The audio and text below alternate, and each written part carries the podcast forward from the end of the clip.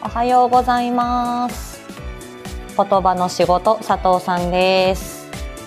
毎週金曜朝8時のライブ配信をスタートしました。おはようございます抹茶さん。朝から温かいお言葉ありがとうございました。えー、こちらは、えーと、コミュニケーションのあれこれを日常で使えるライフライフハック的に分かりやすく伝える、えー、言語聴覚士の、ー、佐藤が伝えるチャンネルです。寒いんですよね今日。なんかトイレの窓がちょっと下半分あのなんか霜が降りててあれ？と思って。よいしょ。であのー、外窓の外見たらあの隣の家の畑なんですけど窓をこうカーテン開けると。であ白くなってると思って結構がっちり霜が降りていましたね。確かにもう朝起きた時に肩がもう寒くってっていうのがありました。ね、あの地域的にはもうあの初雪初霜あのもう観測されましたよってあの発表されてる地域なんですけれどもなんかあもう霜が降りてるっていうのをはっきり認識したのは今回が、えー、なんか私としては初めてだったかなっていう感じです。で洗濯物回す時にあのー、て言うんだろうえっと、洗濯機にこうお水を入れる注水の、あのー、なんか水道みたいのついてますよね。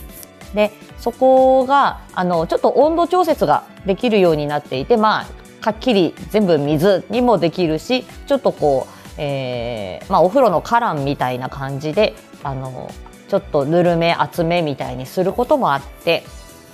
あんまり私それ多用しないんですけど今日はちょっと寒いかなと思ってちょぴっとこうお湯を足すような感じで、えー、その洗濯機のバルブをちょっとこう操作したんですね。で今洗い上がって干してきたんですけどあのほのかに洗濯物が暖かくってあの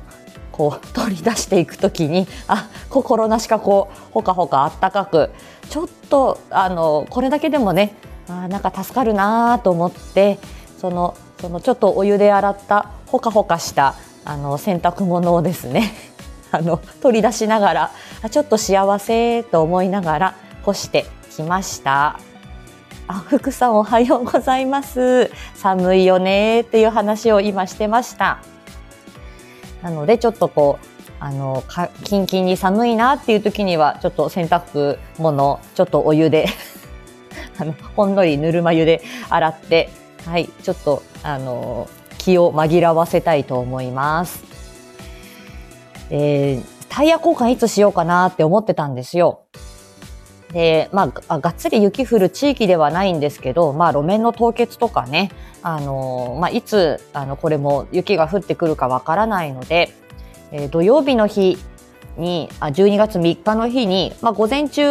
あの、在宅勤務していて、で、その時に、まあ、主人が交換してくれて、で午後、えー、個別療育に出かけたっていう感じでした。ねそうそうスタッドレスにしなくちゃいけない。まあ私一人でもうできなくはないんですけど、キャッチアップして。ただ、すごい時間かかるし、はい、私あの親父があの自分で変えられるようにしろって言ってタイヤ交換の手ほどきは、えー、もう二十歳前に、はい、あの 手ほどきを受けて自分でできるようにはなっています。ね、東北などで先月しました。そうですよね。はい。私は一応できます。多分。はい。軽軽自動車だったらね、なんか病院勤務の時に、後輩の、えー、タイヤ、後や、うんと、後輩の、えっ、ー、と、車のタイヤあ、タイヤがパンクしたんですよ。で、総務の、あの、お兄さんとか、あのリハ課の課長とかに「なんかパンクしちゃってどうしましょう暗くなるとねスペアタイヤにも交換できないし誰か助けて」っていうふうにあの皆さんに助けを求めたんですけどなかなかその病院に勤めている男性陣なかなかあの頼りにならなくて。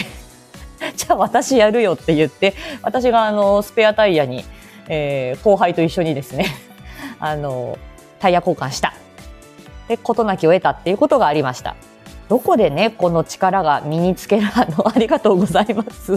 福さんすごいキラキラキラってつけてくださった。あのねいつこのあの授けてくれた能力が経験した能力が発揮されるかというのは分かりませんね。だから今はもう天国の親父に感謝っていう感じですけどはい。今ねあの新しいタイヤはあの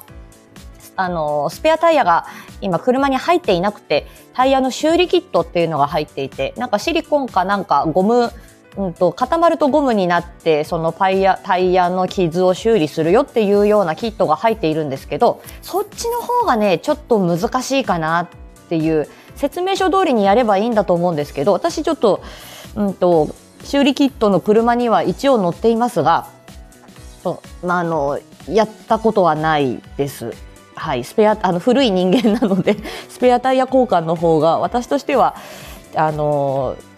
do it myself でしたっけ？DIY でしたっけ？はいあのあ yourself か。はいあの DIY できるなっていう感じです。はい。なんで土曜日に自分のタイヤ交換を旦那にしてもらって私その時にこう、えー、そのお子さんの、えー、一人一人に宛てたお手紙を手書きで書いてたとこだったので。で日曜日に夫の分とあと,、えーと、県内に母がいるので母が来てでタイヤ交換やって週末3台終わったっていう感じですね。4台あ 4, 4個のタイヤが3台で資産が12本でしょ？大変でしたね。はい。なので、ちょっと週末、あんまり休めてなくて、今週ちょっとぐったり、6連勤の、で、母来てタイヤ交換してっていう感じなので、ちょっと月曜日から、水曜日、木曜日あたり、ちょっと体がしんどかったです。手書きのお手紙素敵ってありがとうございます。ね、これちょっとあの、事情がありまして、はい。あの、ちょっと細かいことはね、あの、あ、スペースがね、あの、明日夕方にあるので、はい、みんなどうしてるかなっていう時に少しそれもお話ししようかなと思っています。さてじゃあタイトルコール、えー、早速やっていきたいと思います。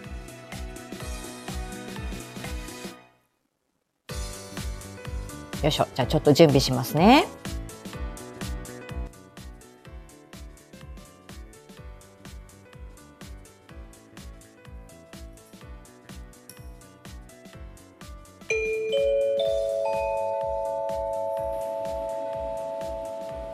ただいまより言葉の仕事佐藤さん。朝カフェフライデーを開催いたします。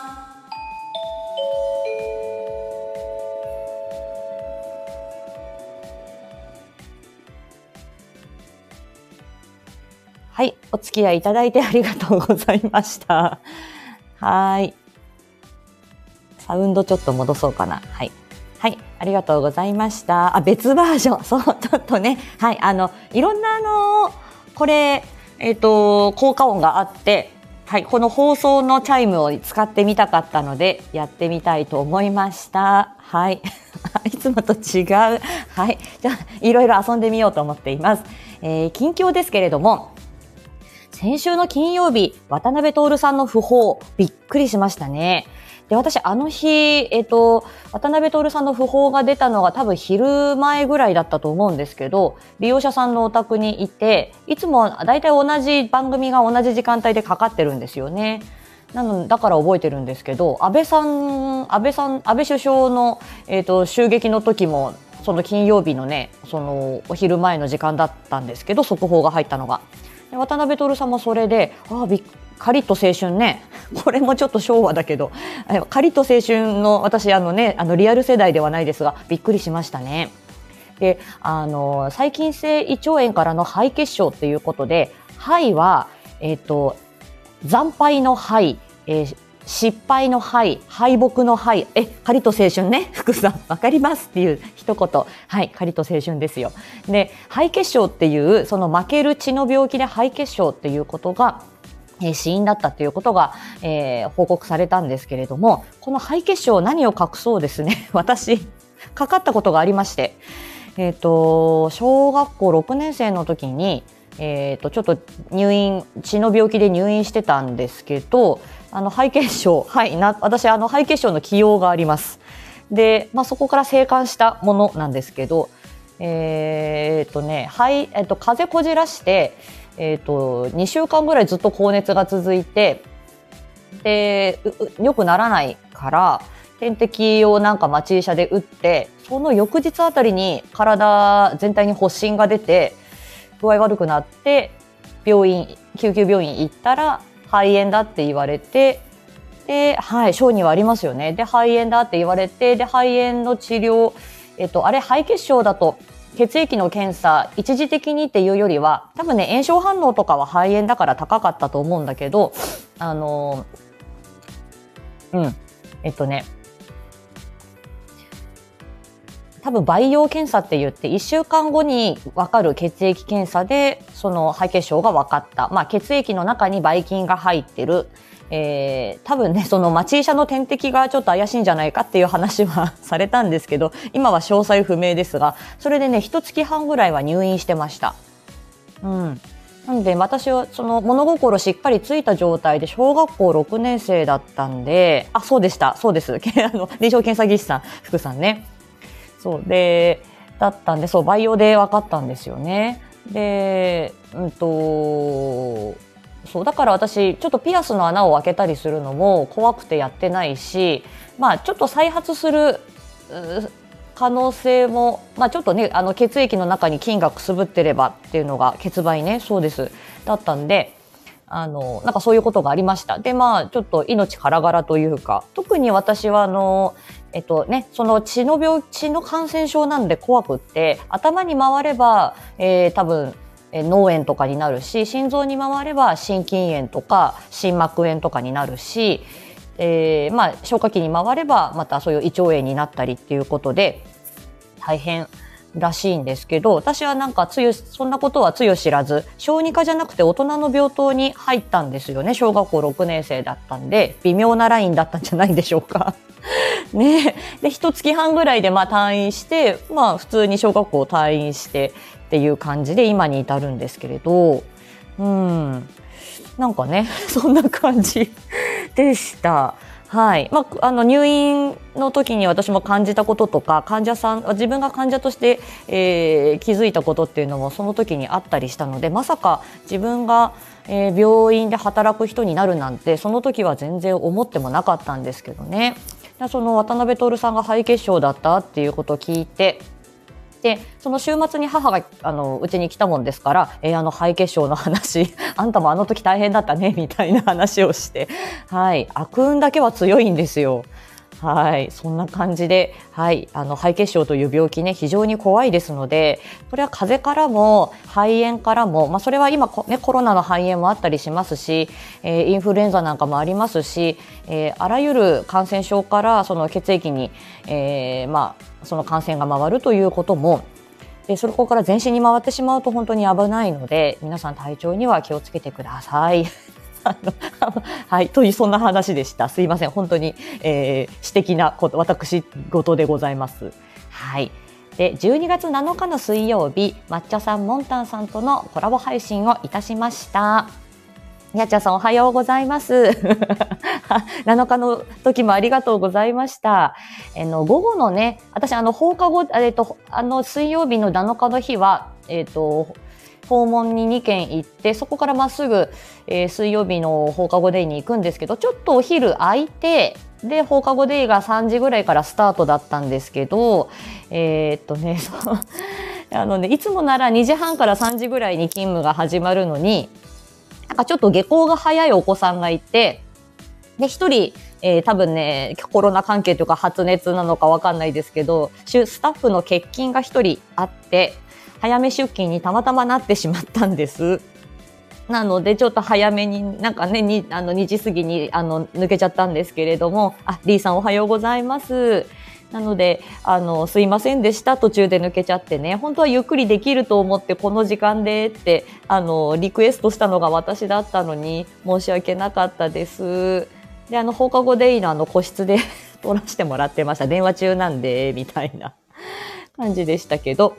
で、3人でね、あの、コラボ配信がまずできるのか、みたいな、あの、トライアルな的なところがあって、どんな感じになるんだろうねっていう試みでね、あの、ありましたけれども、あの、いあの私たちが思いのほか、思ってたよりも予想をはるかに超えて盛り上がって、はい、楽、嬉しかったですね。もう3人きりでもまあ、いっかぐらいの感じ でしたけど、そう、言語聴覚士の目指したきっかけ、やっちゃんさんね、聞けてよかったです。ありがとうございました。ね、抹茶さんやってみようの精神で、本当そんな感じでしたよね。なので、抹茶さんのああの発信力に、モンタンさんも私も乗っかってみたいな感じで、はい、あの非常に嬉しく思いました。また来年に向けてね、はい、また機会を設けられたら嬉しいなというふうに思っています。皆さんありがとうございました。抹茶さんのね、えっ、ー、と、チャンネルでアーカイブ聞けますので、ぜひ、え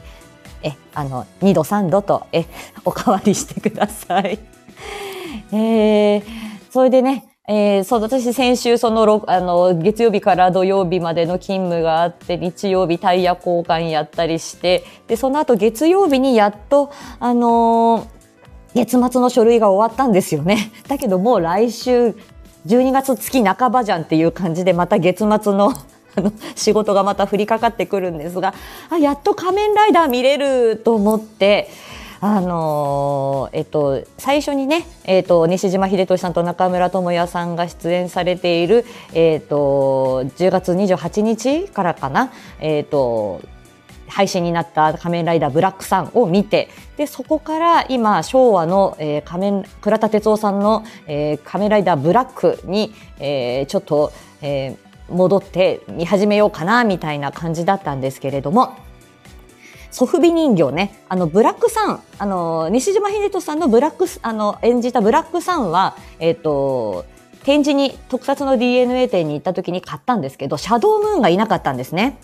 でシャドームーンは、あの、中村智也さん演じる、まあ、あの、ブラックと戦う相手なんですけど、ちょっとこう、かっこいい悪役キャラなんですよね。これわかるの福さんぐらいしかいないんだけど。はい。あ、西島秀人さんめちゃくちゃ、そう、私も好きで、え、今、あの、アマゾンプライムであの見ているんですけどね。そうシャドームーンがやっとやってきて今あのシャドームーンとブラックさんがねあのえ、ー、とね昭和のねちちっちゃい人形ももともと持ってたんだけどおちょっとこう背高めのあの あのシャドームーンがやってきて1200円ぐらいなんですけど膝とかねもうちょっとこう可動域が強いやあのもっともっと動くやつは1万円ぐらいするらしいんですけど。ちょっとそれは買えないなと思って、はい、1000円ちょっとのシャドームーンが来ました。嬉しいなと思って、かっこいいなと思ってじろじろ見ています。昭和シリーズもちょっとずつ見ようかなって思ってます。さあ、じゃあちょっとこれあの、お知らせにちょっと入っていくんですが、えー、この11月の27日にですね、この仮面ライダーブラックに私ハマっていて、この特撮の展示を東京で見た後に、実はその後埼玉に、えー、行っておりました。多分まあ抹茶さんはあの ツイートね、あの、プライベートのツイートご覧になってるんでわかるかもしれないんですけど、私たち、あの、佐藤夫婦のライフワーク、歴史探訪でして、えー、特に城巡りを趣味としています。で、今回、あの、大河ドラマ、鎌倉殿の13人、えー、埼玉はですね、昔、武蔵の国と呼ばれていて、えー、そこの、えっ、ー、と、比企義和さんが治めてた比企軍に行ってまいりました。で、あの、畠山重忠の、えー、居城であった菅谷の館。そこにあの、畠山重忠さんの、えっ、ー、と、ど、あの、石像も立っておりまして、えっ、ー、と、謎に満ちたですね、えっ、と、杉山城っていう、えっ、と、土の、土作りの城があるんですけれどもね、そこも行ってきました。で、それぞれあの、俗百名城という城でして、城といっても、あの、天守閣とか建物はなくて、あの豊臣秀吉の、えー、時代から石垣とか天守閣が作られたので豊臣秀吉の前で鎌倉時代の城なんか全然あの土作りのあの地味な城なんですよ。でそれをちょっとこう地形だったり土塁とか堀を楽しむような城探訪になるんですが、まあ、それをやってきました。で、この特撮展が12月の18日まで、そして大河ドラマの最終回もこの12月18日までなんですね。で、えー、大河ドラマ鎌倉殿の13人最終回直前の12月16日、来週の金曜日の22時から、えー、声の言語聴覚士コンさんとコラボレーションをいたします。テーマはズバリ、鎌倉殿のキャストと声を語る、みたいな感じです。というので、あ、夫婦で共通の趣味いいですねって抹茶さんありがとうございます。ちょっとここはあの一気にちょっとしゃべくりましたけれども、はい、あのーそうなんですよ。あの畠山の重忠ね、中川大志さんが演じて非常にあの人気のあるキャストでございました。はい、あのひあのとてもね。多分これ最終回の前にちょっとこう特集だったりとか、えー、あとは YouTube で少しあの概要が分かったりとか、えー、しますので あの今週から今週のね明日明後日のえーと、あと2回あるんですけど「鎌倉殿」がねラスト2回なんですがそれでもねこれから上級の乱っていう大ラストが待ってますので、えー、今週から見ても間に合うぐらい、えー、楽しいですので ぜひ、えー、大河ドラマ直前の12月16日コンさんとコラボレーションいたします。よろしくお願いいたします。お白田んぼやっちゃんさん国宝は制覇してますか？信濃の国松本城行きましたよ。松本城はあのー、俗百名城じゃなくて百名城ですからもっとランクが上ですね。月見櫓っていうあのえっ、ー、とね松本城にはちょこっとこう1階のねあの月見櫓っていうのがあってそこに将軍が来た時に、えー、お月見をする時に使うだけの部屋が松本城にはあるんですよね。あそこでねなんかお茶だの酒だの傾けながらあの松本城から見るやあのし何？あのお月様ってとても素敵でしょうね。あのな何回でも行きたいです。で、あの、えっ、と、真田、真田家のね、居城がいっぱいあるので、真田丸も私ハマったので、えー、長野県は何度も行ってますけれども、ね、はい、松本城本当に目の保養です。あの、私も大好きなので行きたいなと思っています。はい。長野県ね、縄文土器、縄文時代もたあの非常に激アな土地なので はい、ああ、ダメだ。ね、もう25分でしょ？はい。ちょっと切り上げないとダメね。はい。あの、歴史の話も私大好きです。長野県もね、はい。あの、大好きです。はい。カラオケボックス行ったな、松本の。そう、場内の階段は急だよ。ね、やっちゃんさんね、そうです。バリアアンフリーっていう感じで、はい、元気なうちに行かなきゃなっていう感じです。で、あともう一つお知らせですが、来週は、えっ、ー、と、子供支援ウィークの前夜祭と称しまして、えっ、ー、と、少しあの、お子さん界隈の話もしながら、えー、そのえっと、12月の後半を、えーこえーと、言葉の仕事子供の支援ウィークと称して、えーと、配信をしていきたいと思っております。なので、えーと、来週はその前夜祭的な感じ一つは言葉の働きっていろいろですよっていうことで、えー、と言葉の働きコミュニケーションだけだと皆さん思ってませんか？おゆいさんおはようございます。よろしくお願いします。12月。はい、なんで言葉の働きっていろいろありますよっていうことで、まあ、皆さん、まあ、言語聴覚士なら多分知ってることは多いと思いますが、えーとまあ、私も復習がてら、えー、言葉の働きについて改めて調べてみた。で分かりやすく伝えられるかなみたいなチャレンジで、やってみました。で、もう一つは、私の佐藤さんのお悩み聞いてよっていう感じで、私が療育の現場の中で、これってどう対応したらよかったんだろう？これって私こんな風に感じるのっておかしいのかなって感じたことがありましたのであの皆さんのお考えを知りたいなぜひあのはいあの悩み聞いてっていうような回があります。ということで、えーと、冬寒くなってきましたので皆さん体調に気をつけましょう。えー、12月7日のコラボ配信ありがとうございました。12月の16日、コンさんとのコラボレーション、そして12月の18日、今日あの今おいでいただいたゆいさんとも、えっ、ー、と、えっ、ー、と、ゆいさんと、えっ、ー、と、NFT フォトグラファークロスさんのちゃん前向きファインダーさんにお邪魔して、えー、ふにゃふにゃライブやりますよということでもう一回言っときます。ということで来週は言葉の働き私のお悩み聞いてくださいということでさあえー、間に合いそうだ。はい。じゃあ、10、えっ、ー、と、半からね、オンラインミーティング行ってまいります。ということで、では今日はこの辺で 失礼しました。なんかね、趣味の話がいっぱいあったので、はい。また次回お会いしましょう。はい。ありがとうございました。皆さんお元気で今日も健やかにありがとうございました。さようなら。